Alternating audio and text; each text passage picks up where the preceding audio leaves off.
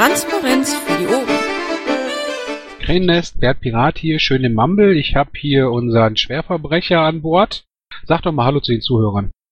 Ich weiß jetzt nicht, wen du mit Schwerverbrecher meinst, aber ich kann, kann gerne mal Hallo in die Runde sagen. Hallo an die lieben Zuhörer des Krähennestes. Hier ist Nico. Ja gut, wer schon zweimal verhaftet worden ist, das geht schon Richtung Schwerverbrechertum, findest du nicht? Ja, es ist ja äh, in Gewahrsamnahme. Ja, okay.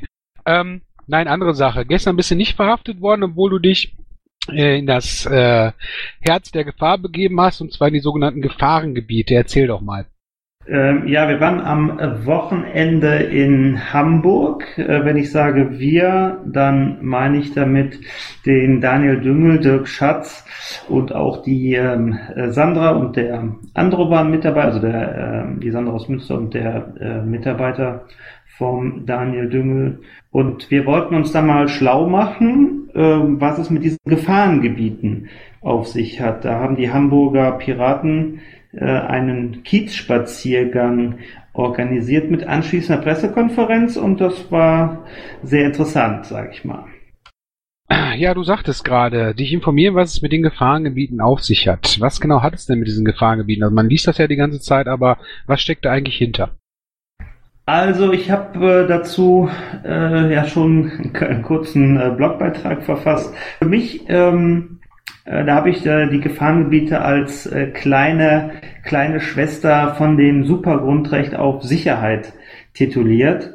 Und ähm, ja, in, in, im Grunde genommen ist es so, dass per Gesetz die Polizei ermächtigt wird, eine Gefahrenzone, ein Gefahrengebiet auszurufen, wo die normalen Grundrechte, äh, insbesondere die Unschuldsvermutung, nicht mehr gelten. Das heißt, die Polizei kann Leute kontrollieren, ihre äh, Taschen durchsuchen, ihnen gegebenenfalls auch einen Platzverweis erteilen, ohne dass irgendwie ein besonderer Verdacht vorliegen muss, irgendwelche konkreten Anhaltspunkte, dass was nicht stimmt. Und ja, das ist schon eine, eine sehr bedenkliche Entwicklung, wo man dann einfach sagt, ja, was ansonsten so in unserer Bundesrepublik gilt an Rechtsstaat, das äh, ist hier außer Kraft gesetzt. Das ist ganz schön harter Tobak. Ähm, meine Frage ist, wenn die jetzt sagt, das und das Gebiet wird zum Gefahrengebiet erklärt, können die das einfach so oder müssen die jetzt einen Richter fragen oder die Politik oder können die wirklich frei Gusto sagen, die fünf Straßenblocks Gefahrengebiet jetzt? Nein, das ist erst die Gewaltenteilung äh, aufgehoben. Da guckt kein Richter mehr drüber. Da hat die Politik, also der Gesetzgeber, der die hamburgische Bürgerschaft gesagt, ja, hier, ähm, wenn ihr meint, äh, da müsste jetzt ein Gebiet irgendwie unter, ich sag mal, Quarantäne gestellt werden, dann macht das, ja. Und ähm, da ist dann auch sehr schwer, äh, das kann man auch nicht mehr vernünftig rechtlich dann überprüfen, weil der Gesetzgeber hat ja sozusagen da sich seiner äh, seinem Einfluss ent, äh, entledigt ja, und hat das einfach auf die Exekutive, auf die Polizei äh, delegiert. Äh, man muss wissen, dieses Gesetz stammt noch aus der Zeit äh, von, von der Schill-Partei, äh, die, muss ich weiß jetzt nicht mehr ganz genau, wann die da äh, in Hamburg am Ruder waren vor einigen Jahren. Äh, da wurde das eingeführt und äh, muss jetzt schon zur Kenntnis nehmen, das ist, äh, dass sich hier die SPD äh, diese, diese rechtliche Regelung zu eigen macht und damit auch ja, sich auf das Instrumentarium eines Schill stützt. Das ist auch schon interessant. Weil der Herr Schill ein Rechtspopulist war, wenn ich das richtig im Kopf habe, ne? Ja, ja, äh, äh genau, und ist auch dann später durch äh, Kokainkonsum in Brasilien dann auch mal zwischenzeitlich in die Schlagzeilen geraten, also eine ganz einwandfreie Charaktere. Ein lupenreiner Demokrat, wie man so schön sagt bei uns, ne? Ja, so weit weiß ich jetzt nicht, ob ich das jetzt äh, mit der Konnotation machen will, aber auf jeden Fall doch, äh, ja, äh, von seiner politischen Ausrichtung höchst bedenklich. Gut, gehen wir erstmal nicht weiter darauf ein. Fragen wir zu gestern. Euer Spaziergang. Ähm, was habt ihr erlebt? Ich habe irgendwas von einer Kissenschlacht gelesen. Äh, Kissenschlacht hat auch stattgefunden, da war ich äh, nicht zugegen, aber äh, das gab es auch. Äh, es gibt also vielfältige Formen des kreativen Protestes gegen dieses Gefahrengebiet. Äh, die äh, Bevölkerung da in, in diesen Stadtteilen, also insbesondere St. Pauli, ist da sehr ja, einerseits sensibilisiert und auf der anderen Seite auch äh, sehr kreativ, was die Form des Protestes angeht. Ähm, nachdem das ja am 21. Dezember in dem Konflikt um die rote Flora ein, ein wenig eskaliert ist, also es ist so ein, ähm, ja, ein, ein Szeneprojekt, sage ich mal, äh, da am Kiez, äh, nee, Schanz ist es äh, genauer gesagt. Also wer jetzt aus, aus Hamburg kommt, bitte etwas äh, nachsichtig sein mit meiner Wortwahl, äh, wenn ich da nicht die auf die äh, lokalen Besonderheiten so hundertprozentig äh, genau eingehe. Aber äh, das ist so, ja, ein, ein Gebäude mit alternativen äh, Nutzungsformen, sagen wir es mal so. Also im Grunde genommen ist es äh, besetzt, aber es wird halt geduldet. Darum hat sich ein Streit entbrannt. Und ähm, ja, äh, da gab es eine heftige Auseinandersetzung Ende, Ende Dezember und äh, ja, dann hat man jetzt irgendwie gesehen, okay, so kommen wir nicht weiter. Und ähm, hat jetzt unter anderem Kissenschlachten organisiert. Ganz berühmt ist ja auch die Hamburger Klobürste, die äh, Berühmtheit erlangt hat durch eine Tagesschau Filmbeitrag, wo ein äh, Polizist äh, äh, einen Passanten durchsucht hat und bei der körperlichen Untersuchung dann eine Klobürste aus dessen Kleidung äh, hervorholt und dabei sehr verdutzt äh, dreinblickte und das haben dann die Anwohner oder ja, die Hamburger St. Paulianer dann zum Anlass genommen, äh, sozusagen das zum Symbol des Widerstandes auszuerkoren. Ähm, ja, weil es einfach so äh, die ganze Absurdität äh, veranschaulicht. Es liegt einfach keine wirkliche Gefahr vor. Ja, äh, aus einer Klobürste wird dann sozusagen eine äh, wird zur gefährlichen Waffe hochstilisiert seitens der Polizei, die dann unbedingt sichergestellt werden muss. So so in der Art, würde ich mal sagen, interpretiere ich das. Also alles schon so ein bisschen verworren, kreativer Protest. Ähm, hat die Polizei, also ich habe gelesen, die Polizei sollte auch nicht deeskaliert im Vorfeld unterwegs gewesen sein. Kannst du was sagen, äh, zu sagen? Nun kenne ich die Hamburger Verhältnisse naturgemäß jetzt nicht so genau, weil ich einfach dafür hier in NRW zu weit äh, weg bin. Das, deswegen sind wir ja auch hochgefahren, um uns die Situation mal vor Ort äh, genau anzuschauen. Ähm, ich habe durchaus gesehen, dass es da, äh, sage ich mal, dass sich die, die Polizei auch äh, zurückgehalten hat. Ähm, allerdings, am, als ich am Freitag angereist bin, hatte ich auch sehr eine sehr äh, unschöne Situation mit der Polizei erlebt. Ähm, da äh, waren so, äh, kam ich zu einer ja, Versammlung, Ansammlung von von Menschen am Paulinenpark. Da wurde dann auch, äh, sage ich mal, äh, nicht ganz so im Rahmen des Polizei- und Ordnungsrechts ein, ein Feuer auf einer Kreuzung entzündet von, äh, von den, ähm, ja, ich sag's mal, Demonstranten, ohne dass das jetzt tatsächlich eine Demonstration gewesen ist, mal Versammlung. Ähm, die haben einfach Mucke gespielt und haben die Weihnachtsbäume, die die Menschen vor die Tür gestellt haben, da in der Straßenmitte angezündet. Das ist natürlich jetzt nichts, was die Polizei erfreuen würde. Die Feuerwehr ist angerückt und ähm, die kam aus irgendeinem Grunde nicht durch. Und äh, dann hat, äh, ja, als ich dann dazu kam zu dieser Situation, äh, war es so, dass ein, ein Mann auf dem Boden lag, der, äh, so wurde von seitens der Polizei behauptet, den und das war wohl auch so, den äh, Feuerlöschzug äh, be behindert hat. Das habe ich aber nicht selber gesehen. Ich habe dann aber gesehen, äh, was äh, mit diesem Mann bei der Festnahme gemacht wurde. Der wurde also sehr brutal auf den, auf den Boden gedrückt von, von drei, vier äh, Polizisten und dabei in meinen Augen vollkommen unnötigerweise auf die Bordsteinkante äh, gedrückt und der äh, schrie sehr massiv.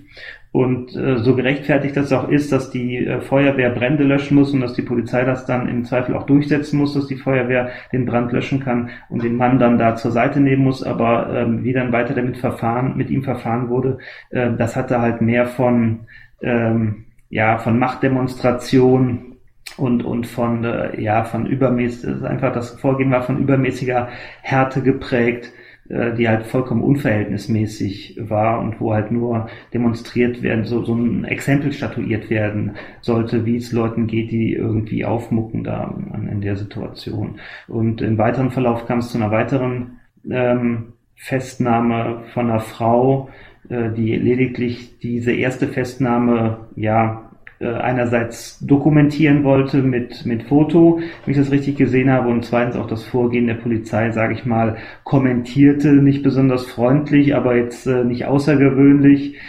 was nicht außergewöhnlich ist, in so, so einer Situation. Und da wurde auch sehr hart zugegriffen, äh, auch zu Boden geworfen und sie minutenlang in, an so einen Bauzaun, äh, in so einen Bauzaun äh, gedrückt. Äh, auch unter, unter Schmerzen und äh, Hilfeschreien ihrerseits. Das war nicht, äh, nicht sehr schön. Also es gab auch unschöne Szenen und da fragt man sich, was, was soll das? Also wenn man sagt, die Polizei sei nur deeskaliert unterwegs, dann muss ich ganz klar sagen, äh, nee, das war keine Deeskalationsstrategie an, an dem Abend und äh, ja. Also schon wieder wirklich knallhart zu zeigen, wenn ihr aufmuckt, dann gehen wir auch mit aller Härte vor, die mit der wir vorgehen können. Ganz genau. Und dann wurde dann auch sozusagen ähm, diese Gefahrengebietsnummer gezogen. Äh, und ähm, ja, dann kam es dann dazu, dass die Straße abgesperrt wurde in dem Bereich, wo die Frau zum Beispiel festgenommen wurde. Die Zeugen wurden zur Seite gedrängt, ganz aus der Straße raus. So ähm, da wird dann sowieso um diese Festnahme herum von den Polizisten dann so ein Kreis gebildet von äh, ein Dutzend äh, Polizisten, so dass man da auch keine Fotoaufnahmen äh, von machen kann. Abgesehen davon, dass es halt sowieso äh, dann dunkel ist und das sowieso schwierig ist. Also ich habe es wirklich versucht, aber sind kaum vernünftige Fotos bei rumzukommen und man einem wird halt äh, die Sicht genommen und wenn das dann nicht reicht, wird man einfach dann des Platzes verwiesen und äh, weggeschickt und sozusagen unter der Androhung hier wer, wenn du jetzt hier aufmuckst, dann äh, sitzt du halt dann äh, auch gleich da irgendwo äh, in, in der äh, in der Minna. Äh, ja. Und ähm, da fragt man sich dann schon, äh, geht es hier tatsächlich darum, um eine Festnahme zu ermöglichen oder geht es eher darum, um äh, Zeugen äh, auszuschließen und, und ja, dass man da ungestört in Anführungszeichen seinen Job machen kann. Und ich habe so den Eindruck, da geht es dann doch um Letzteres und das ist äh, wirklich sehr, sehr bedenklich. Gut, wenn du mir das so erzählst, also ich habe da ähm, bei den Gefahrengebieten so diese Sicht im Auge, äh, dass die Polizei da quasi äh, einfach jederzeit sagen kann, wir heben, wir legen hier ein Gefahrengebiet hin, wir heben eine Demonstration aus, verteilen Platzverweis, können mit einer Demonstration, die vielleicht vollkommen legitim und ist, sofort auflösen und hat damit ein sehr starkes Instrument, ähm, Protest zu unterbinden, ob der nun friedlich ist oder nicht. Das, äh, ne, ich sag mal, auch der friedliche Protest kann damit unterbunden werden. Ja gut, was jetzt äh, Versammlungsrecht, äh, welche versammlungsrechtlichen Auswirkungen das hat, da will ich mich jetzt äh, jetzt aus dem Stehgreif nicht drauf festlegen. Es geht ja eher darum, um den Alltagsbetrieb. Also, dass da einfach eine, Straßensperre zum Beispiel dann äh, errichtet wird und dann war es auch, dann kommst, kommst du als Anwohner zum Beispiel einfach in die, in die Situation, du kommst vom Einkaufen nach Hause und da stehen dann einfach äh, 20 äh, Polizisten quer über die Straße und sagen, äh, sie können jetzt hier nicht durch, obwohl du da vielleicht äh, wohnst. Und dann wirst du einfach mal äh, komplett um den, äh, um den nächsten, musst du komplett um den Häuserblock äh, von der anderen Seite äh, rumlaufen mit deinen Einkaufstüten. Das interessiert dann da in der Situation erstmal äh, gar keinen. Oder dass du eben äh, Einkäufer hast und äh, der Polizist sagt, ich will jetzt einfach mal reinschauen. Ne? Weiß ich, vielleicht äh, trägst du irgendwie die falsche Mütze oder falsches äh, Zeichen an der Jacke, keine Ahnung. Das geht dann, äh, sowas, ja. Und äh, das ist einfach das, äh, was nicht geht eigentlich, ja. Ja, also Tür und Tor offen für Willkür. Ganz genau. Gut, ähm, ihr hattet dann gestern Abend noch eine Pressekonferenz. Gab es da irgendwas Spannendes, worüber du erzählen möchtest? Also das war Samstag, äh, wenn du sagst, äh, gestern ist es nicht, nicht ganz korrekt. Äh, am Samstag war dieser Kiez-Spaziergang mit dem Andreas Gerold, dem äh, äh Vorsitzenden der äh, Piraten Hamburg Mitte. Und ähm, äh, er hatte dort äh, eingeladen, einerseits seine Hamburger Kollegen von äh, FDP und Linke und halt uns ähm, aus drei aus Abgeordnete aus NRW, Piratenfraktion NRW und eine nicht geringe Anzahl von Journalisten waren tatsächlich gekommen und er hat dann mal so aufgezählt, wie sich die Situation äh, entwickelt hat über die letzten Wochen. Ähm, auch äh, was besonders interessant war für mich, war nochmal die Darstellung vor Ort an der Davidwache, ähm, wie es eigentlich dazu gekommen ist, dass die Polizei gesagt hat, wir brauchen jetzt dieses Gefahrengebiet. Da war ja in der Presse berichtet worden, dass die Davidwache angegriffen sei und dass bei diesem Angriff ein Polizist schwer im Gesicht äh, verletzt worden äh, sei, weil er mit einem äh, Stein geschlagen worden sei. Ähm, also äh, die Verletzung hat es wohl auch tatsächlich gegeben. Das Interessante ist aber, dass sie sich nicht ähm, in Front oder direkt im, im Eingangsbereich der, der Davidwache abgespielt hat bei diesem äh, angeblichen Angriff, sondern wie sich nachher herausstellte, dass sie ähm, an einem anderen Ort, äh, dass der Polizist an einem anderen Ort verletzt wurde, nämlich bei einem Kiosk, der einiges entfernt ist von, äh, von der Davidwache und in einer ganz anderen Straße äh, liegt. So, dann hat man sozusagen um diesen äh, Vorfall, von dem es übrigens äh, lustigerweise keine Videoüberwachungs, äh, äh, keine Kameraaufzeichnung gibt von der von der Überwachungskamera, lustigerweise, ja, obwohl die genau auf die Davidwache gerichtet ist, hat diese Überwachungskamera äh, komischerweise keine Bilder von, konnte keine Bilder machen von diesem Überfall. Ähm, aber man hat, um diesen, um diesen Vorfall aufzubauschen, hat man diese Verletzung des Polizisten mit diesem angeblichen Überfall ähm, in, in Verbindung gebracht und hat gesagt, so, ähm, hier ist sozusagen der, der Mob außer Kontrolle, ja, und jetzt müssen wir hier gegenhalten. Und um hier wieder Sicherheit herzustellen, brauchen wir jetzt dieses Gefahrengebiet. Und äh, das hat äh, doch schon ein ganz übles äh, Geschmäckle, wie hier versucht wird von Seiten der Polizei, äh, sich, äh, naja, oder dann mal der Polizeiführung, sich hier zum äh, Handlanger äh, von, der, von der Politik machen zu lassen. Also im Prinzip das, was wir eben schon gesagt haben, ein Vorfall, der so nicht war, wird zweckentfremdet und dann äh, wirklich, weil es keinen konkreten Grund gab, sondern einen herangezogenen, willkürlich dieses Gebiet aufzumachen. Dann mit so anderen stellt sich Hintergründen. zurzeit da, ja. Gut. Ähm, wo ich bei ich heute gelesen habe, dass die Gefahrengebiete aufgehoben worden sind, ähm, weil, wenn ich es richtig gelesen habe, sie ihren Zweck erfüllt haben. Ähm, wie bewertest du das? Ja, da, da sieht man, äh, also einerseits, ich, ich freue mich, dass hier der Protest tatsächlich Wirkung gezeigt hat, dass die, Politik, dass die Politik zurückrudern muss, die SPD zurückrudern muss mit ihrem äh, roten Sheriff, äh, Innenminister Neumann. Und das ist natürlich eine aberwitzige ähm, eine aberwitzige äh, Begründung. Ja, also wenn irgendwas äh, Erfolg hat, dann muss es ja nicht zurücknehmen. Ja, also für mich spricht eher äh, viel dafür, dass diese beschriebene äh, angebliche äh, Gefahrenlage äh, so gar nicht existiert hat und dass man gemerkt hat, hier äh, wir wir kommen nicht weiter, der Protest wird aufrechterhalten und wir ziehen uns immer mehr Unmut zu und deswegen lassen wir das lieber sein. Wie geht's denn jetzt weiter in Hamburg?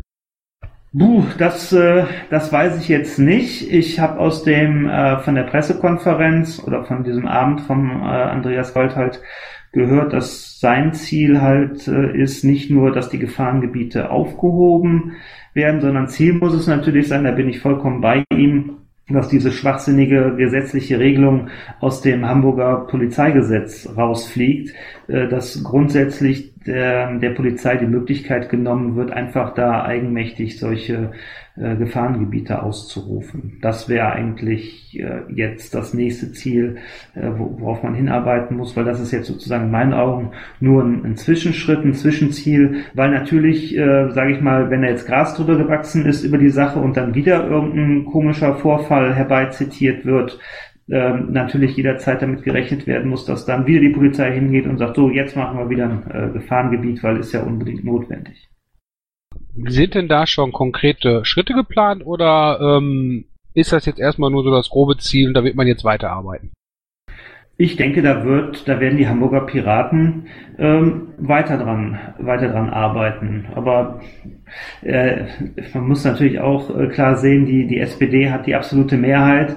Also ähm, ich habe da so meine Zweifel, dass das ein, ein kurzfristig zu verwirklichendes Ziel ist. Ich glaube eher, dass da auch der Wähler bei der äh, dann bei der nächsten Wahl die die Möglichkeit ergreifen muss, um äh, dann die politischen Verhältnisse so zu gestalten, äh, dass da auch tatsächlich der Gesetzgeber äh, dran geht, der Druck, politische Druck da ist, um das Gesetz zu verändern. Ich glaube nicht, dass die SPD jetzt ähm, dort selbst tätig wird, sondern sie wird es jetzt bei Symbolpolitik belassen oder beziehungsweise halt äh, erstmal zurückrudern, um die, äh, die Gemüter und die öffentliche Meinung zu beruhigen. Aber da wird sie sich äh, wahrscheinlich nicht, äh, nicht dran machen und das muss man dann bei der nächsten Wahl korrigieren, damit die SPD merkt, dass sie, äh, wenn nicht da in, in Hamburg rumfuhrwerken kann, wie sie will. Das ist dann immer so der Nachteil von, von absoluten Mehrheiten. Das merkt man dann bei, bei solchen Gelegenheiten. Aber vielleicht merkt sich der Wähler das ja bis zur nächsten Wahl. Ich, ich hoffe das sehr.